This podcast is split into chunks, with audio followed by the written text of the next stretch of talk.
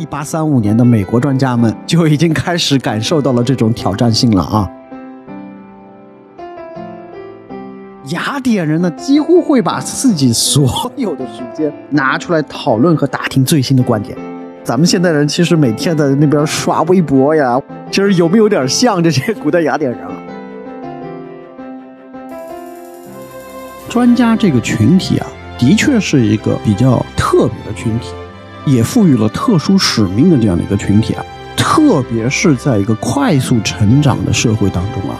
专家这个群体啊，需要克服自己内心的很多的欲望。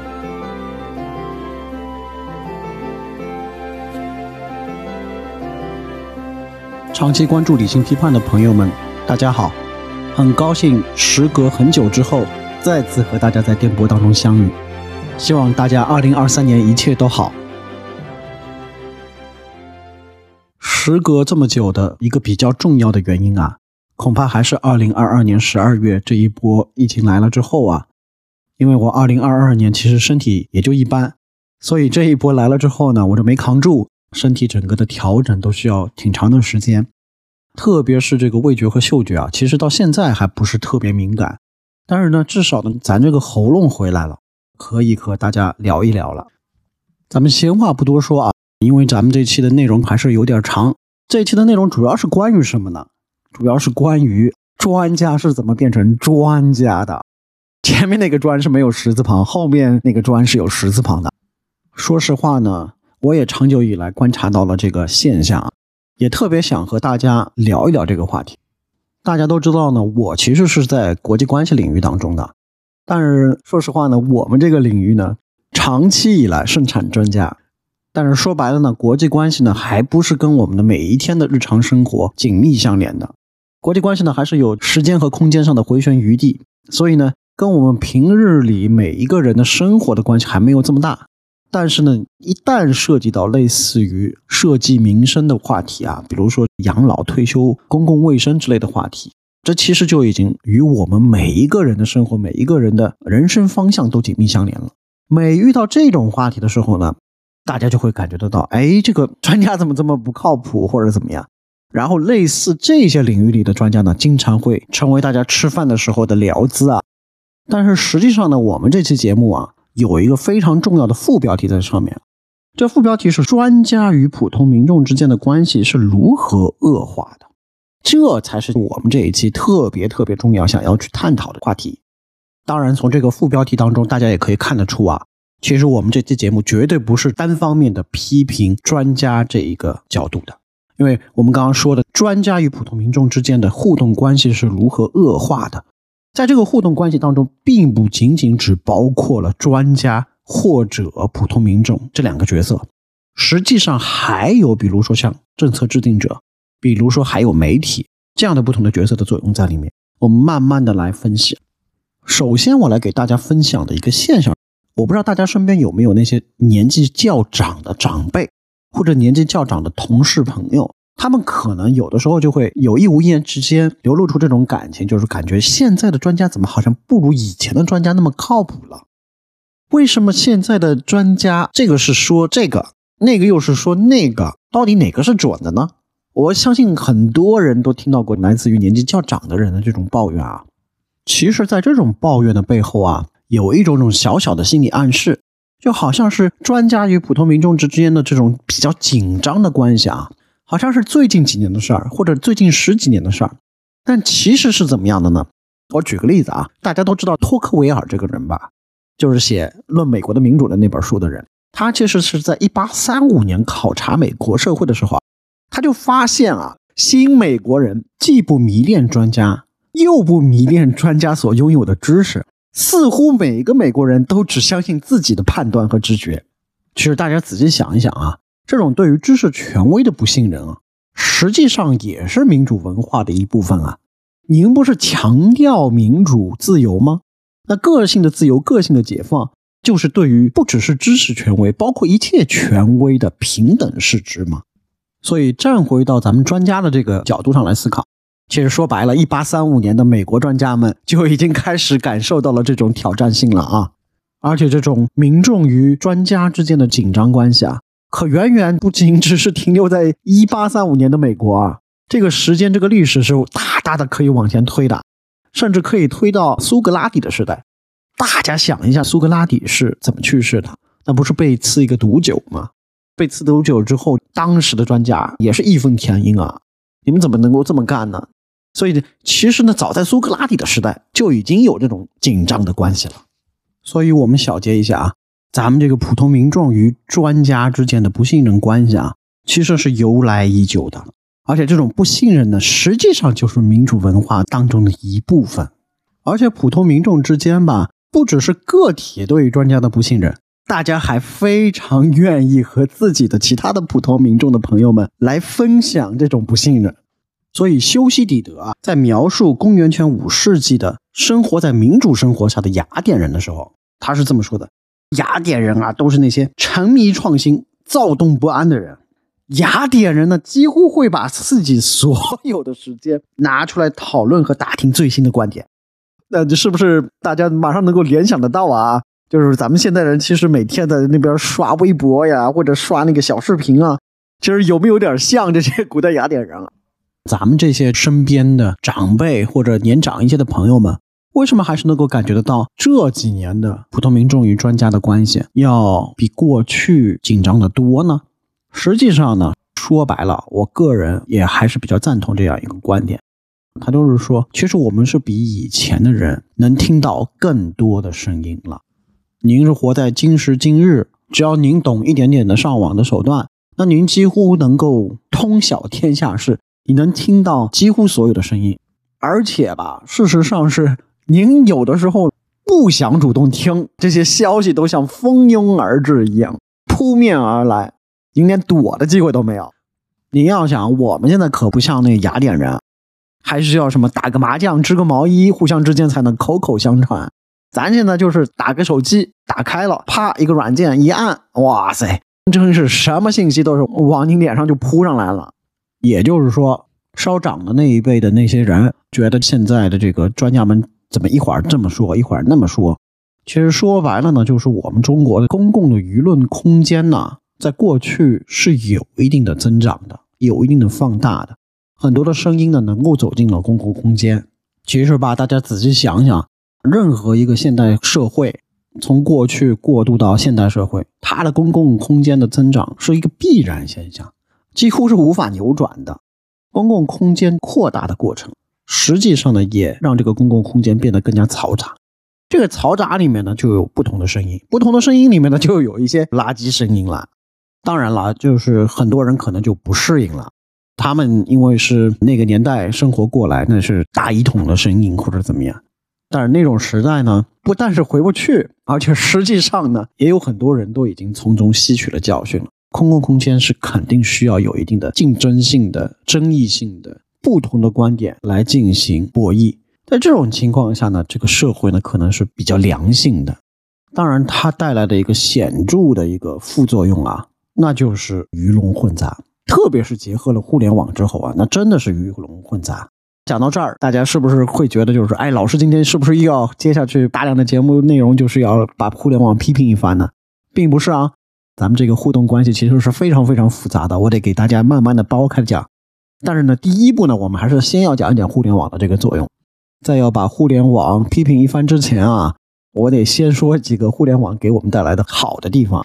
咱们仔细想一想，互联网的这个作用啊，实际上是非常类同于当年古腾堡发明活字印刷的这个技术对于西方世界的作用的。大家仔细想啊。在古登堡搞出这个西方版的这个活字印刷术之前，那整个西方世界所有的知识几乎全部需要通过手工的方式来进行传播的。那这个制造的成本和制造的这个速度是非常非常慢的，那它必然导致的就是垄断。垄断在谁手里呢？就在天主教会手中啊。所以呢，古登堡的这个活字印刷术啊，导致的结果其实是从天主教会手中分权。使得知识可以获得平权的作用。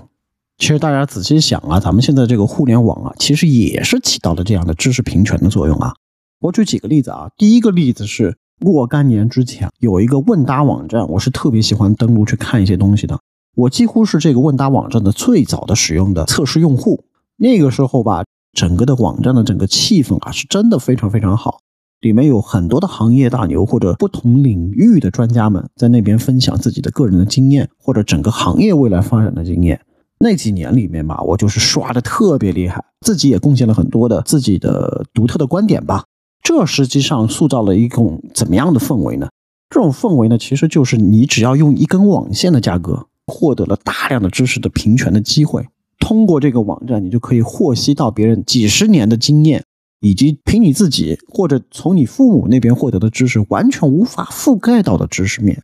当然啊，这个网站后来的发展啊。挺让人唏嘘的，也挺让人可惜的。还有一个例子也是比较好的，可能很多做科研或者做研究的朋友都知道，咱们下的那个科技文章啊，它从来不是免费的。为什么大家能够免费下载这些文章呢？说白了就是大家都还是学生的身份，比如说您是个博士，您是一个硕士生，您是在学校里面工作的，其实是呢学校呢已经为您的这个版权进行了买单。如果您是一个个体的用户的话，您要下载那些文献的话，其实你个体是需要付钱的嘛。实际情况是，可能这几年呢，我们国内的研究者已经对于这个东西没有太大的痛感了，因为你毕竟学校会为此为这个版权付很多的钱嘛，个人其实是没有成本嘛。但是实际上呢，我个人认识一些发展中国家的研究人员，比如说我有一个朋友，他是阿塞拜疆人，他自己呢是在做研究啊。但是他们那边的学校可是没有这么全的版权权限的，所以呢，他要找一篇科技文献，那是非常非常头疼的。当然，这个世界上现在有一些人啊，他们散布在世界各地，用各种各样的办法在促成这样的知识的平权，大家可以自行了解一下。但是我个人觉得呢，就是也要两面的来看这个问题啊。再有一个什么例子呢？我觉得这个例子也特别好，就是我们现在但凡接触点网络的人都知道。这几年下来，咱们这个中文的搜索引擎啊，真的是越做越烂，越做越搜不到东西。不知道为什么，搜索的这个行业怎么会变成这个样子啊？但是去年呢，我自己亲眼看到一个非常让我感动的事情，就是一个九零后的小年轻，他呢对某个方面的问题呢有问题，然后呢他用中文进行搜索，他搜索的渠道竟然是播客软件，这让我真的是非常意外啊！一方面的原因是。当时我连播客是个什么我都不知道。第二方面的原因是，哇，我从来没有想到过，除了中文搜索引擎之外，还有其他的搜索渠道。但他就跟我说呢，他觉得呢，在播客的这个范围内啊，进行关键字的搜索，你找到的这些人给你说的这些东西是比较干净的，是比较没问题的，是比较专业化的。就那一刻，砰一下，我就觉得，哎，这玩意儿我得试试。所以呢，我们就才有了这个播客，说了这么些互联网比较好的例子啊，该说一些负面要批评的东西了。首先要说的一个东西呢，叫做史特金定律。大家一听这个史特金这个名字，肯定就是某个西方人嘛。史特金呢，其实是一个生活在一九五零年代的美国科幻作家。科幻作家为什么跟我们这个有关呢？其实呢，在一九五零年代的时候。美国的主流文学啊是非常不待见科幻文学或者奇幻文学或者类似于这种魔幻文学的，他们觉得呢，只有下里巴人才看这个东西，只有贫民窟的人才会看这个东西啊，这东西是入不了我们的文学的主流的殿堂的。然后我们这个史特金呢，当时是一个科幻作家，史特金呢就发表了一个非常著名的评论啊，评论是什么呢？恕在下直言，这个世界上。任何一个领域，百分之九十全是垃圾。史特金当初这么说呢，他肯定是义愤填膺嘛。他说白了就是反讽那些所谓的主流文学评论家们，你们得了吧！所谓的你们这些主流文学、冠冕堂皇的文学，说白了里面百分之九十也都是垃圾嘛。当然啊，我绝对不敢赞成他的这种观点啊，我也不敢把这种观点延伸到我们现在的互联网这个领域当中啊，绝对不敢说百分之九十啊。但我就给大家分享一个我的一个朋友在刷小视频的时候给我分享了一个特别特别魔幻的视角。什么叫特别魔幻的视角呢？就是他也是对某个话题、某个非常专业的话题，是车辆领域的，特别特别想要知道答案。然后他就在这个小视频的这个软件里面搜了一下，一搜呢，一共有十个答案。点进去看了第一个，他这么说，这么说，这么说。你开车的时候要这样，这样，这样，这样，这样，这样，这样。然后呢，他就想再看一个第二个，你就发现这个人的脸换了一个，但他的台词都还是一模一样。然后他再把第三、第四、第五、第六、第七、第八、第九、第十个全部都看完了，结果发现这些人的所有的台词都是一毛一样，只是换了个人脸。你会不会觉得这个跟我有没有同样的感觉？是不是觉得特别魔幻？因为以前我们最多在中文引擎里面搜索一个词儿，会出来一个很多很多很多类似的文字的答案。那文字的答案类似，那没问题啊，那是零成本的。但是现在这个您还得露这个脸，还得背这个台词，您这个是有成本的，但是还是这么魔幻的，都是相同的，所以真是没法说，没法说，只能苦笑啊。但是。有一说一啊，这些显然的垃圾信息，它实际上很难构成专家与普通民众之间的紧张关系。也就是说，伤害性不大。虽然是垃圾，但是伤害性不大。但是第二种呢，它的伤害性呢就比较大了，就是阴谋论。其实阴谋论这个东西啊，你首先想一下，能够制造阴谋论的人啊，他一般都有脑子。如果没脑子的人制造出来的阴谋论，是没人会信的。也就是说，制造阴谋论的人呢，往往是呢比较有功底的。这种有功底的人呢，往往制造出来的阴谋论呢，会给你一种半真半假的感觉。有一些材料是真的，掺和在里面很多假的自己的个人的观点或者各种各样编的故事，半真半假是一种感觉。另外一种感觉就是它的叙述或者它的故事的精彩程度啊，往往是远远高于事实的。也就是说，他编造的这个阴谋论一定是很吸引人的、很 dramatic 的，一定是比那个干巴巴的事实要有意思多的，那才有传播效率嘛。这也导致了这些精致编制的阴谋论啊，它的传播速度一定是快于澄清和事实叙述的。而且吧，这种阴谋论一旦传播起来了，你后面你要去澄清它，你要去解释它，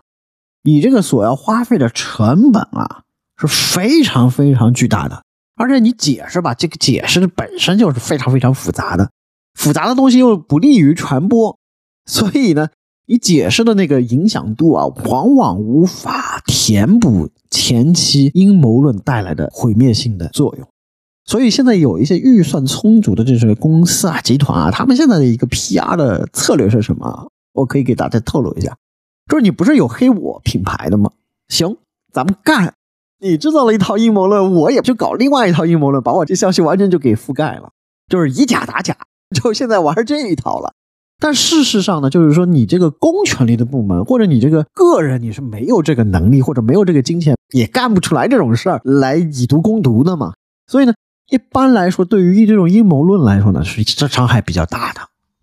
另外一种伤害比较大的形式是怎么样的呢？我会把它描述成为叫做把水搅浑类型的。最典型的一个例子就是，比如说在涉及到公共政策某个方面的时候，某个专家提出了什么特别的见解，但是呢，可能有一部分人呢，并不是很赞同他的这个特殊的见解，并且与自己的这个价值观不相符的时候，他们就会尝试去翻找他以前的各种各样的发言、各种各样的帖子或者之类的内容。想尽办法能够找到别人的瑕疵，然后呢，就啪一下子把他当年的那个小的瑕疵的那个东西就泼到网上了，以此来否定这个专家当下提出的这个见解的方向。在这种情况里啊，其实这些人他就操纵利用的是民众的一种心态，就是民众呢总以为任何一个专家都应该是完美无瑕的，像一块玉一样特别透明。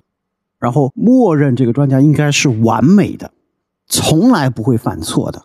他其实呢就是玩弄的这一套的心理啊。但实际情况下，任何一个专家都会犯错的，几乎没有没犯过错的专家。因为专家他是人呐，是人你就会犯错，你任何一个人都是要犯错的。所以我们了解了这个本质的理性的朋友们啊，以后再评判一个专家是否靠谱的时候，还是要看他的一贯的表现。而不是很随意的就会被别人操纵了。对于一个专家的见解啊，说了不少的内容啊，肯定有听众要问：哎呀，今天老师是不是整场都是要为了能够替专家进行辩护呢？并不是这样的啊。但是为什么我们现在更多的是从普通民众的角度来看这个问题啊？是因为前面的这些很多观点是来自于一本叫做《专家之死》的书啊。这本书的作者呢叫尼克尔斯，尼克尔斯他自己本身也是一个国际关系方面的专家啊。我自己本身呢也是因为对于刚刚提到的这个副标题的这个问题啊，长期以来非常关注，然后通过搜索呢，正好发现了有这本书。读完了之后呢，我就觉得他的好多观点呢还挺不错的，所以呢赶紧想着呢就给大家来介绍啊。但是尼克尔斯的这本书啊还是有一点问题的。因为尼克尔斯他自己本身是一个比较著名的国际关系的专家，所以呢，他写这本书的时候的利益呢，更多的是从专家的角度来审视普通民众的。他的很多的观点呢，是站在普通民众不理解专家的这个角度。但是我们可以从多维度的角度来分析这个问题嘛？我们先用一些他的观点来审视一下，从专家的角度来看普通民众的这个方面。我先把它给介绍完了，待会儿我批那个专家这方面，我也不会客气的。当然，批专家的部分呢，更多的是我自己的个人的观点。刚才提到的第一点儿，小结一下是阴谋论；第二点就是把水搅浑。然后在尼克尔斯的这本书里，他提到的第三点是什么呢？第三点叫做断章取义。我个人在接触不同的专家的朋友过程当中啊，我也是经常听到，就是很多专家其实都是在这一点上哑巴吃了黄连，有苦说不出。我给大家慢慢分析啊。尼克尔斯在写这个断章取义的这一部分啊，我个人觉得就是有一点点没有把它给梳理的特别的干净和清楚。但是我给大家来总结，他认为其实断章取义呢是分三种情况。第一种情况其实就是把您作为专家在某个活动、某个场合当中的这个情境啊，前后全都给你切了，但是就取你当中的那一小段的内容，然后进行广泛的传播。这个情况呢，很多的就发生在咱们这个视频时代的情况下面啊。导致了呢，与专家的本意可能是截然相反的内容，就在网络上病毒式的扩散了啊！我感觉其实有很多专家朋友就吃过这个名亏的。第二种情况呢，多发生在文字媒体上的。我们现在知道很多的文字媒体把它泼在网上，大家都叫做它新媒体写作，甚至还有很多人开始搞这种什么培训班，就是教你怎么新媒体写作。说白了就是微信公众号。或者就是头条之类这种写作方式啊，大家要知道，这种写作方式呢，跟以前的传统的纸质的写作方式真的是不一样的。我举一个例子，最大的不同就是那个标题，已经有很多人做过这方面的新媒体的研究了。你用微信公众号，你就那么几个格子，为什么大家要选你这篇文章进来读呢？那一定是你的这个标题要吸引眼球啊。如果你的标题都不够吸引眼球的话，大部分人是不会有这个冲动点进去看这个东西的。所以我自己的认识的这些专家朋友们，我就至少听到三四次这样的抱怨，就是说：“哎呀，我自己好好的一篇文章给了什么什么什么什么公众号，完了之后呢，这个标题也没经过他允许啊，就改成了那样了。而且那些青年专家朋友呢，可能自己也觉得自己没有什么权利去跟编辑去进行相关的沟通啊。”到这个时候，你再想去把这个稿给撤下来，很难了。而且吧，在这个地方呢，其实也附带着一个潜在的危机。什么潜在的危机呢？其实对于这种文字的媒体来说啊，他们其实也是在磕慢性毒药。大量的传统的文字媒体啊，都是被互联网这一波浪潮给裹挟着的，不得不只有一个方向可以走，那就是走向数字化。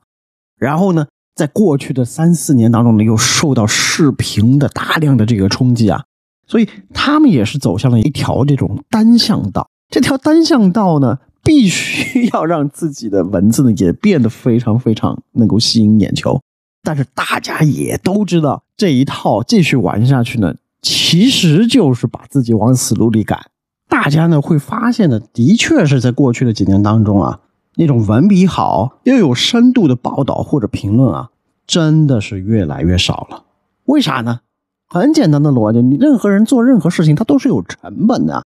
你花了这么大的力气做的东西，但是实际上你吸引到的阅读者能够返回给你的收益啊，是基本上无法覆盖这样的成本的。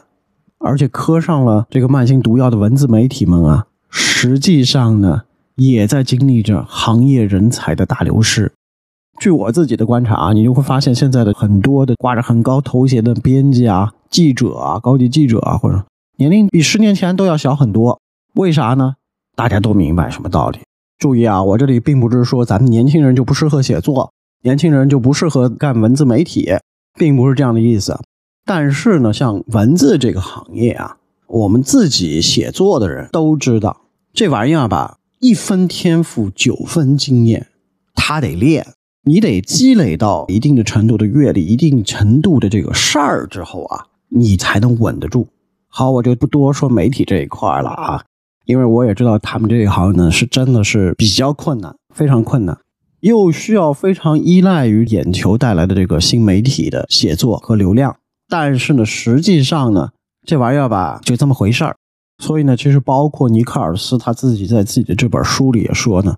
他也认为呢。传统的、严肃的、注重报道、注重深度的这些文字媒体呢，在经历了这一波互联网数字浪潮之后啊，实际上它本来应该起到的作用，应该是专家与民众之间的缓冲的这样的一个作用啊。但是架不住现在要搞这个眼球经济，实际上呢，摩擦才会有流量嘛。实际上呢，它其实是加剧了专家与民众之间的摩擦的程度的。那么在这个互动过程当中，那专家是不是就是洁白无瑕、毫无责任的呢？当然不是啊。比如说尼克尔斯，他就认为，其实很多专家他心里面可是放不下人家媒体的这点社会影响力的啊。所以呢，尼克尔斯他自己也发现了，有些专家明明已经吃过媒体的亏了，但是架不住看中别人的流量，看中别人的影响力呢，哪怕吃过一次亏，下次可能还是会和媒体合作。当然，我自己在现实生活当中认识的一些青年的专家学者啊，他们自己也必须要面临这个人生选择，是不是要合作？但当然，我知道有一些人他们是吃过一次亏之后就不会再和具体的这个媒体合作了。我个人觉得呢，这也是比较理性的一个选择。但是我也必须要说啊，其实，在咱们中文媒体里面，还是有几家做的比较好的中文媒体啊，和他们合作呢还是比较正常化的啊，希望他们能够坚持。尼克尔斯提到的第三种的这个断章取义啊，其实它就是存在于专家与政策制定者之间的微妙关系了。这个要展开讲的话，那就太深了，跟咱们今天的主干内容呢也不是特别紧密。我就简短的说一句吧，就是在咱们这个理想的社会模型里面啊，按照理想的这个架构来看啊，专家按道理说应该是懂得业务的。然后呢，他们负责提供具体的政策建议，然后政策制定者呢，按照专家提供的建议来做出政治决策。理想的模型应该是这么样的。然后在这理想的模型当中呢，政策制定者呢，最后承担做这个政策决策的结果，也有可能这个结果是好的，有可能这个结果是坏的。结果是好的，对于他的个人发展很有利；政策结果不好的，那他可能就也承担不利的地方。然后在这理想模型当中呢，专家呢只是负责政策建议，所以呢他不必去承担这个政策的结果。但是真的是一个非常非常理想的社会结构的模型啊，实际情况是非常非常微妙和紊乱的。尼克尔斯在自己的书里啊，他就提到了一个美国的例子，在这个美国的例子里呢，他就展现了一个专家啊与政策制定者之间的这个博弈的过程啊。按照那个理想模型，应该是那样运作的嘛？但实际上的那个当时的当地这个州的议员呢，他是先有了自己的政治见解之后，去找了一个专家，偏偏这个专家呢还是反对这个政治见解的。但是呢，这个议员在写自己的议案的时候呢，就截取了这一个专家的当中的那一小段，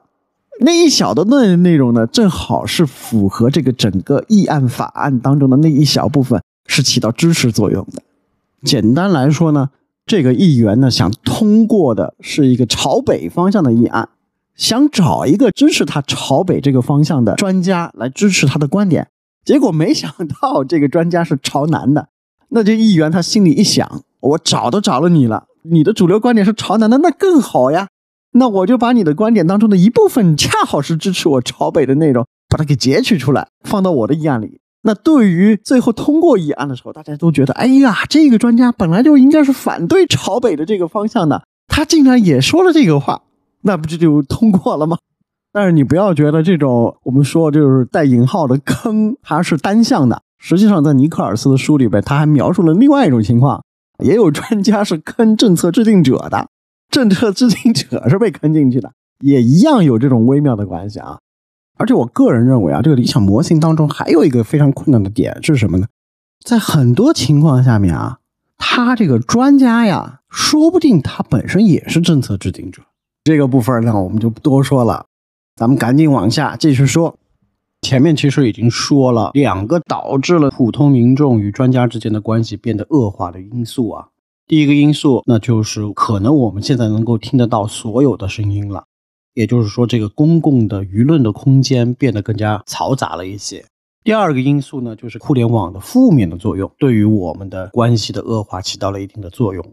第三个因素呢，可能大家都并不一定能够想象得到。尼克尔斯在自己的书里呢。把这个第三个因素归结到了教育的身上。其实我个人的理解是，应该要更仔细的来说这个教育的这个问题。其实尼克尔斯他自己指的是教育的商品化的趋势啊，这个呢，他认为是非常重要的，影响着专家与普通民众之间的关系的。我在这里呢也会给大家进行仔细的分解。但是我个人呢非常推荐一个非常精品的美剧，这个美剧叫《Chair》。翻成中文呢，叫做英文系主任。大家有时间有精力的话，可以去看看这个美剧。这个美剧呢，其实呢更形象、更完善的表达了这个当中的教育的商品化趋势带来的困境。我觉得用“困境”这个词来描述这个现象呢，应该是比较准确的。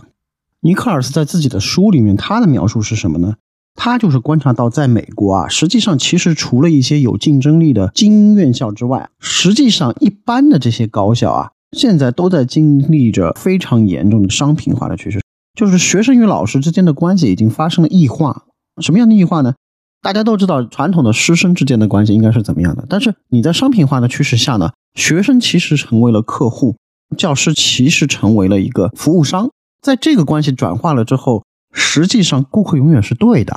而且尼克尔斯在自己的书里也提到啊，按理说呢，在美国啊，整个教育体系当中，其实从小学到中学啊。现在已经陷入到了一种夸夸的陷阱里，就是小学老师们呢都觉得，哎呀，孩子们还小，咱们不要这么严厉，多夸奖一下孩子们，能够让他们有点 motivation，有点自己的初心，然后就把这任务呢交给了中学老师们。中学老师们觉得，哎呀，孩子们还是小啊，不应该受批判教育啊，怎么也应该还是多鼓励、多夸奖。这个任务要不还是给高中老师吧？高中老师又觉得，哎呦，我的妈呀，这孩子反正都是要上大学的。我为什么要承担这个责任呢？这个责任啪一下子又推给了大学。哎呀，大学你们不应该是精英化的吗？你们不应该是批判的理性批判式的教育的吗？Anyway，最后呢，这个夸夸的这个氛围啊，实际上把最后的这个能够提供给学生进行理性批判的这样的一个任务呢，交到了大学的老师手中。但是教育的整个商品化趋势呢，实际上导致了大学的老师们他的位置已经发生了变化，他的角色也已经发生了变化。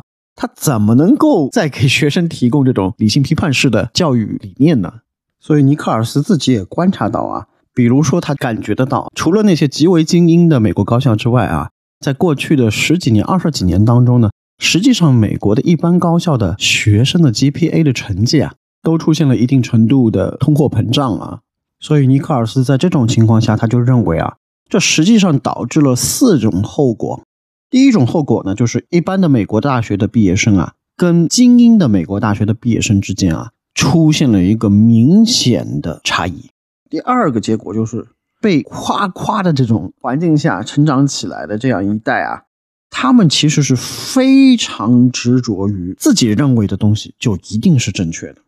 而且尼克尔斯也认为啊，互联网其实在当中呢也起到了一定的作用。能够帮助这些坚持己见到有一点偏执的人啊，不断放大他们的声音的范围，从而最后导致了理性讨论的空间啊，只能极度的萎缩了。而且尼克尔斯认为呢，这一群的美国人啊，有一个非常显著的特点，就是他们往往会先建立、先预设自己的价值观，然后去筛选符合自己价值观的材料，或者对自己胃口的专家的观点。然后再用这些观点来反复的、不断的强化的自己的观点是正确的。尼克尔斯认为啊，为什么这些人群呢会变得越来越多呢？恰恰就是因为这些人群呢，在当今整个美国教育体系当中缺失了那么一环，能够让他们有几年的时间学习怎么来进行理性的思考、理性的进行讨论。也是因为这个原因啊，所以尼克尔斯发现的第三个后果是什么呢？他认为呢，现在的美国人呢更容易被激怒了，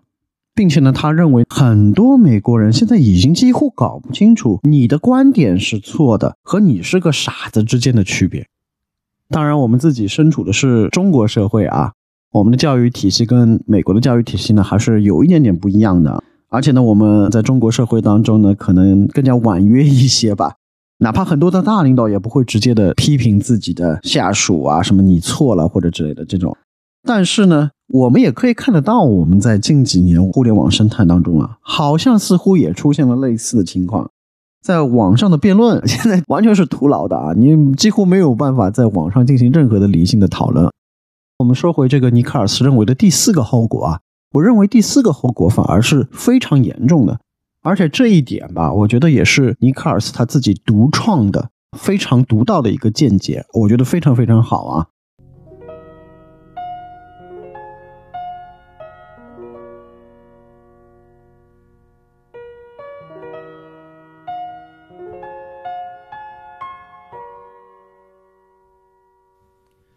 理性批判是一档以书为地图、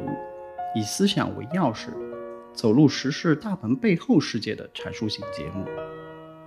目前您已经可以在各大音频平台和油管上找到，欢迎大家收看、收听和转发。视频展现的图片，大家可以在拼音世界研究的公众号上找到。如果您觉得我们的节目做得不错的话，欢迎您通过音频下方 show note，也就是展示文字的链接，或者联系我们的微信小助理 landlord 横杠 class，请我们喝一杯咖啡。我们收到的资金将用来支持节目的运行，感谢您的支持。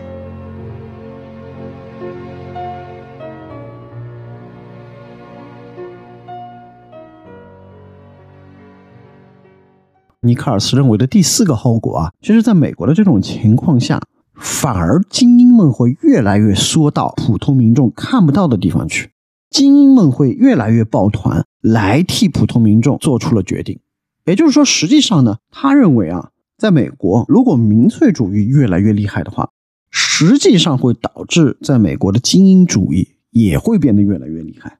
这个观点是个非常有趣的观点啊。但是结果肯定是不好的，因为民主社会的这个最主要的一个机制就是决策的透明化嘛。你实际上导致了这个结果的最后的一个 output，那就是决策的透明化是越来越困难了。尼克尔斯认为的这个四个结果啊，我给大家说清楚了。但我之前也说过啊，尼克尔斯的他这本书主要是站在专家的立场去看普通民众的，个人觉得是有一点点的遗憾的地方。所以呢，我就稍微补充一点点反向的是怎么看啊？我们也同样是谈这个教育的因素啊。实际上，我们来看专家的这个养成的过程啊，养成的过程它也是离不开教育的这个系统。首先，个人认为啊，专家这个群体啊，的确是一个比较特别的群体，也赋予了特殊使命的这样的一个群体啊。特别是在一个快速成长的社会当中啊，专家这个群体啊，需要克服自己内心的很多的欲望，能够时刻保持自己的警醒啊。因为你会发现在任何的快速成长的社会当中啊，人们一般来说只崇尚两个东西，一个叫做金钱，一个叫做权利。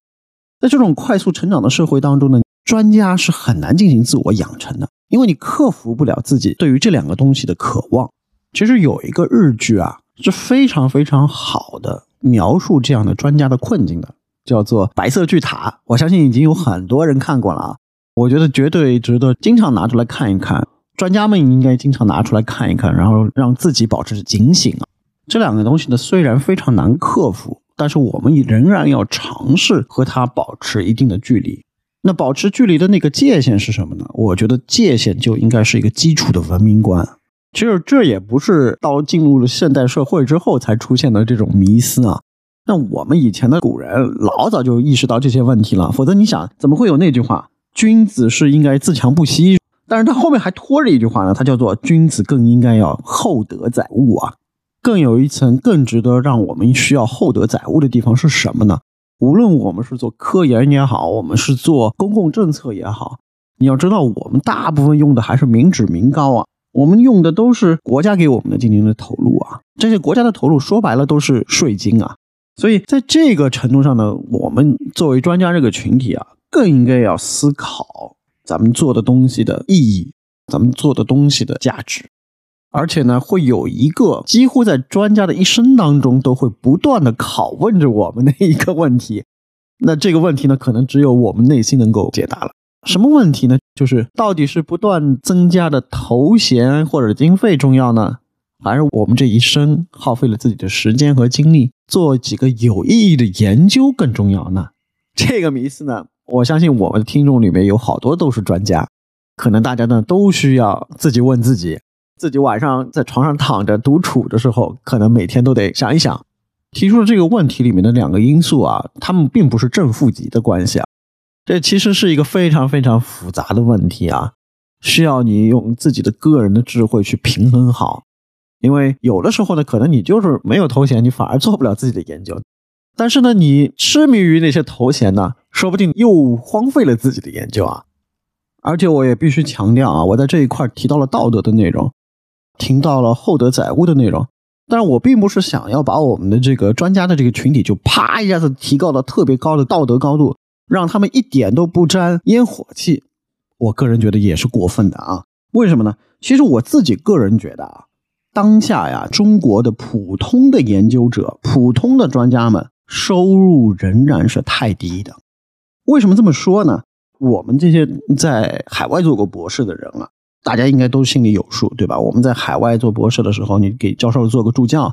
改改作业，然后给他做一些辅助的工作，咱们都是有工资拿的。那到手一年跟国内的一般的打工族的收入是差不多的。但您有机会的话，您去看看咱们国内读博的这些博士生朋友们啊，那个都不叫收入啊，那个叫做什么博士生补助啊。这按从我们就是在国外念书的人角度来说，你从博士阶段开始，其实你已经是在做研究了。你到博士毕业的时候，导师已经把你当做这个细分领域里面的一个专家了。如果你不是这个细分领域里的专家，那我凭什么给你这博士学位？你怎么能够毕得了业呢？这个逻辑是这样的。到了国内的语境里呢，就是我必须要为我们这个普通研究者们振臂一呼啊！这个待遇啊，各方面的确是还是太低了啊！再去看我们这些，别说博士生了，那你博士毕业了之后，咱们现在目前的这些中青年的，咱们也不说是普通研究者吧，好多都还是挂着帽子的研究者呢，他们的待遇也很一般呐。这让我不得不联想得到 那个中国足球的状况啊？为啥呢？因为大家都知道，要成为专家，你要有一批非常厉害的专家。那你首先下边需要有一个非常庞大的一个普通专家的群体啊，你得要有那个游泳池，那里面才有几个精英的游泳员啊，是这么一个 关系啊。如果你还是就是说按照我们现在的这一套的做法，就是你是按唯头衔论呐，唯什么核心文章数量论呐，你搞什么赢家通吃啊，搞那种东西，那其实说白了这都是本末倒置的东西。你没把基础给夯实了，你老是期待人家能够昙花一现的给你做出什么诺贝尔级的研究来，这个说实话真的很难啊。而且说实话呢，在这样的情况下呢，你很容易产出一些恶果来。什么样的恶果呢？大家也读到很多这种新闻了，你就别说厚德载物了。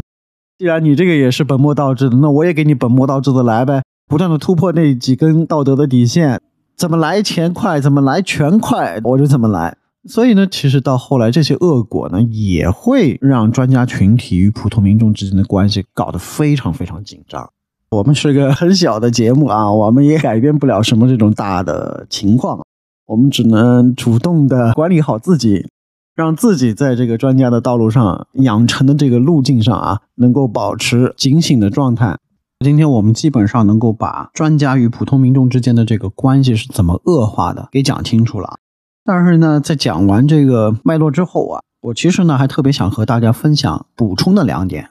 第一点啊，其实是我们在前面刚刚已经提到过了。咱们现在的确呢是公共的空间呢变得越来越嘈杂了，而且我也在前面说了，其实我个人比较偏向于就是，如果这个公共空间呢有一定的嘈杂性呢，反而是比这个单一性是要好的。但是我并不是说您这个真的是去接受这种所有的嘈杂，任何一个人现在生活在我们这个时代，都会或多或少的觉得我们现在这个社会有点太吵了。我就举我身边的一个例子来说啊，我有一个特别好的朋友，这个朋友呢也是在媒体工作的，是从事新闻工作的。然后呢，我们大概就是每几周会约一次吃饭，然后聊聊个人的最近的情况啊，最近的实时的动态啊，最近的个人的发展啊，或者种种之类的。然后呢，我也觉得他的确是在思想方面啊非常非常深入，而且个人也觉得呢，他的文笔啊，不只是中文的文笔啊，他的英文的文笔也非常棒。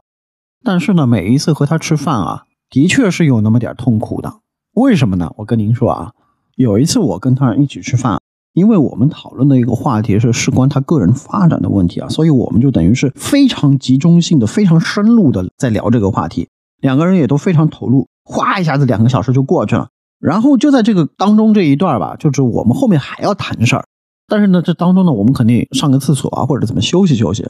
然后呢，他就习惯性的去摸他了一下手机。真的是，当时我就震惊了。他那个手机屏幕上已经显示了差不多四五十条未读的中文或者英文的这个新闻的推送在首页上面了。当时我就下意识的脱口而出啊，我也没经过脑子，我就说这玩意儿真的会毁了你的写作。他也当时只好尴尬的笑一笑嘛。我也知道，因为他是新闻从业者，的确是没有办法，也没有选择权，因为你必须要 follow 这些东西啊。但是我们普通人啊，其实我们都是有选择权的。其实我以前在我的公众号的文章里面也已经提过了。我下了班之后，除了必要的应酬活动之外啊，我是生活的像一个隐士一样，真的是下了班之后，基本上就把网络给关了。那我的手机上更没有什么新闻的 APP 呀，我也几乎没有让任何软件有这个机会可以给我推送任何的消息啊。在短视频方面呢，我几乎也不怎么看啊，因为那个东西我也知道成瘾性特别强，我也没有这么多时间。但是呢，我也大致会订阅几个有趣的公众号或者长视频的这个账号啊，但是我几乎不会在工作日的时候看，我会统一写到日历里面。比如说这个公众号更新了，或者这个视频号更新了，我都会在日历里面记一笔，是在自己某一个特定的时间专门完成这个事儿。而不是就是手一直去摸一摸手机，我觉得比较困难。对于现代人很困难的一点就是，很多人这个手是已经成瘾性的要去摸一下那个手机了。但是在我这儿呢，自我选择，我放弃这种行为。那么我最主要的信息渠道是哪些呢？其实我还是有点儿，就是用中文说起来比较好听的这个叫古典吧，说的不好听的就是有点老派了啊。我还是在读杂志。它有可能是月刊，它有可能是周刊，而周刊读的比较少一些，读的好多是月刊或者季刊这种东西，中文的也有，英文的也有，德语的也有啊。而且呢，因为外文呢，它可能记录到国内它有一点问题啊，时间也不是特别合适，所以呢，我一般也是会把它给 PDF 下载了，然后打印出来来看，保证我这个阅读的过程是不受干扰，是整体性的。这样的获得讯息的渠道的方式啊，其实有两个好处。第一个好处是，一般来说呢，无论是月刊、季刊啊，他们能够根据现实动态来做一个比较深入的分析，能够以更深入的角度来看待过去一个月或者过去一个季度发生的事情，这是第一个好处。第二点，你老是开着那些新闻 APP 啊，不断的给你推送消息吧，其实你每一次读它，你都是在分心，不只是在分心啊，分心还是小事儿，大的是什么呢？一般这种给你及时推送的这种消息，或多或少都是坏消息。这些坏消息呢，其实是一遍一遍、一遍不停的在冲击你的心灵啊。所以我老听说，就是身边的这些年轻人啊，顶着个黑眼圈，然后他说：“哎呀，最近有一点点 sad sad 性抑郁啊，然后之类的。”这个我的第一反应都是：您先把那个新闻 APP 给我删了。所以呢，如果是用这种比较传统的方式啊，来阅读这个月刊、阅读周刊或者阅读季刊啊。它其实有一个好处，就是能够让这些坏消息来得慢一些，而且它来呢是一整体的、完全性的扑面而来，你只需要经受那么一次巨大的冲击，不用不停的强化对于你的冲击啊。而且呢，新闻 APP 还算是好的，有很多的这个带着自己个人价值观的这种生活类的公众号啊，生活类的这些小视频号啊或者之类的，他其实呢也是不断的给你推送，不断的推送。其实某种意义上，他就是通过这个不断的推送的过程啊，强化跟他相同的那种价值观，同化你的价值观。不知不觉的过程当中啊，你可能就是被推送了上百次之后，你的价值观就已经被他带到他的价值观的轨道上去了。那他肯定也就是达到了自己的商业目的啊，或者其他方面的目的吧。我们也就点到为止。我也分享了一点点自己个人的微小的经验啊，希望能够分享给听友们吧。大家也可以自行评判，自行采用。第二点，我想补充的点，其实呢是在尼克尔斯的书里面啊，他提到了呢，从普通民众转换成专家呢，他认为是非常非常困难的。他认为呢。哪怕是某个领域的资深爱好者与这个领域当中的专家之间呢，都有一条细细的但是非常明确的红线，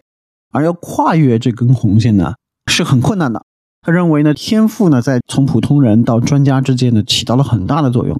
我个人觉得呢，并不是太同意啊。实际上呢，我个人认为呢，当然了啊，作为专家这个群体啊，你是要付出很多的东西的。比如说，你要承受很多反人性的东西，因为你成为专家的过程，你就保持离群所居嘛，就是别人都是非常非常热闹，但是你可能就得自己待在实验室里，或者自己徜徉在树堆当中。而人的本性呢，又其实是个群居动物，这其实已经是反人性的了。很有可能呢，专家呢又要与社会的主流的价值观呢保持一定的距离，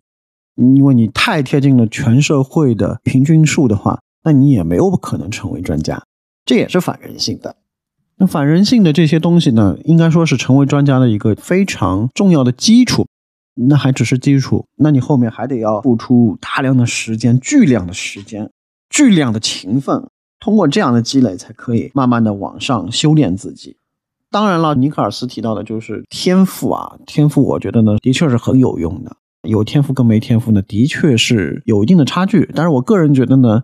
在这个专家的成长公式里面，天赋可能占比只在百分之十左右啊。我个人觉得呢，前面的反人性和时间和勤奋的积累啊，大概加起来能够占到百分之五十。那现在就是百分之六十，那还有百分之四十是什么呢？我个人觉得，那剩下的百分之四十啊，是要有几个连续的突破点。你要能够突破这些障界啊，你就能不断的升华自己。但是今天没有足够的时间了，所以我等到以后有机会，我再跟大家分享。但是我个人呢，最后想说一点是什么呢？是我觉得呢，从我的观察角度上来说啊，其实从我国的具体的行业也好，具体的领域来说，我敢这么说啊，我为我这句话负责啊，我国的百分之八十五以上的细分领域里面，都仍然急需专家的出现，专家是非常非常稀缺的资源。我等到以后有机会，我们单独开一期来专门讲怎么能够从一个普通人修炼自己成为专家，或者我的个人的一些观察是什么样的。但是我总而言之，刚刚最后想说的是什么呢？我是非常欢迎很多的朋友啊，能够努力修炼自己，成为自己这个领域当中的专家的，因为这个过程啊，说实话，个人觉得这个过程是要比做生意的世俗成功带给你的成就感更大。要比世俗意义上的做生意的成功困难程度也要更低。那我们这集就先这样，因为这些东西全都要剥开来详细讲的话，那可能又是一两个小时啊。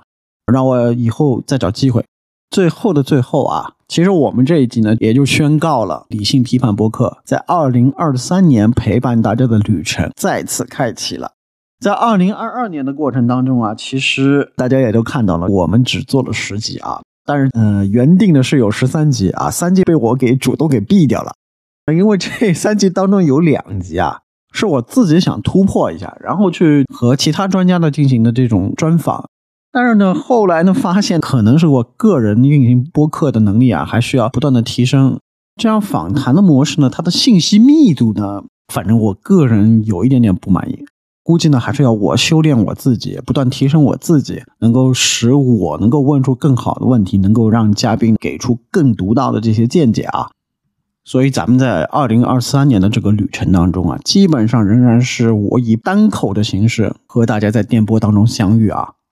其实大家呢也能感觉得到啊，我们这个播客啊，在二零二二年的当中啊，也是在一个不断的学习和不断的进化当中啊。比如说音质方面，大家可能已经发现了，从第五期开始，我们的节目的音质啊，得到了一个应该说是非常质的提升吧。总而言之呢，我们在二零二三年当中啊，也仍然要保持学习啊。比如说，我们也是在不断的摸索和学习这个播客的运营。所以，二零二二年对于我们来说，用一个词儿来描述的话，只有一个词儿，叫做感谢。感谢我们的听众朋友们。能够这么支持我们，特别特别感谢的是给予我们一杯咖啡支持的这些朋友们，能够支撑我们这个节目想办法能够找到一个比较可持续的模式运行下去。另外一个要感谢呢，也是要感谢平台。我觉得播客的平台呢，这个真的也是做的非常的棒。包括呢，今年的一月份吧，也给了我们颁了一个小小的单口的荣誉吧。我也觉得真的是非常非常感谢。这个播客能够引起大家的这一些注意，或者有一些朋友能够喜欢这个播客，真的是非常非常幸运，能够获得这么多朋友的帮助。让我们一起开启二零二三年的旅程吧。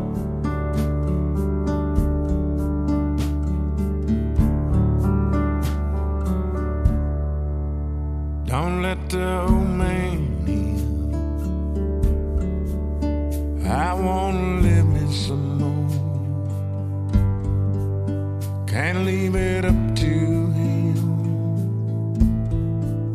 He's knocking on my door. And I knew all of my life that someday it would end. Get up and go outside.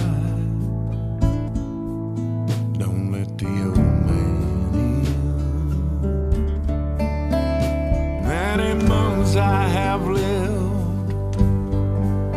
My body's weathered and worn. Ask yourself, how would you be if you didn't know the day you were born? Try to love on your wife and stay close to your friends sundown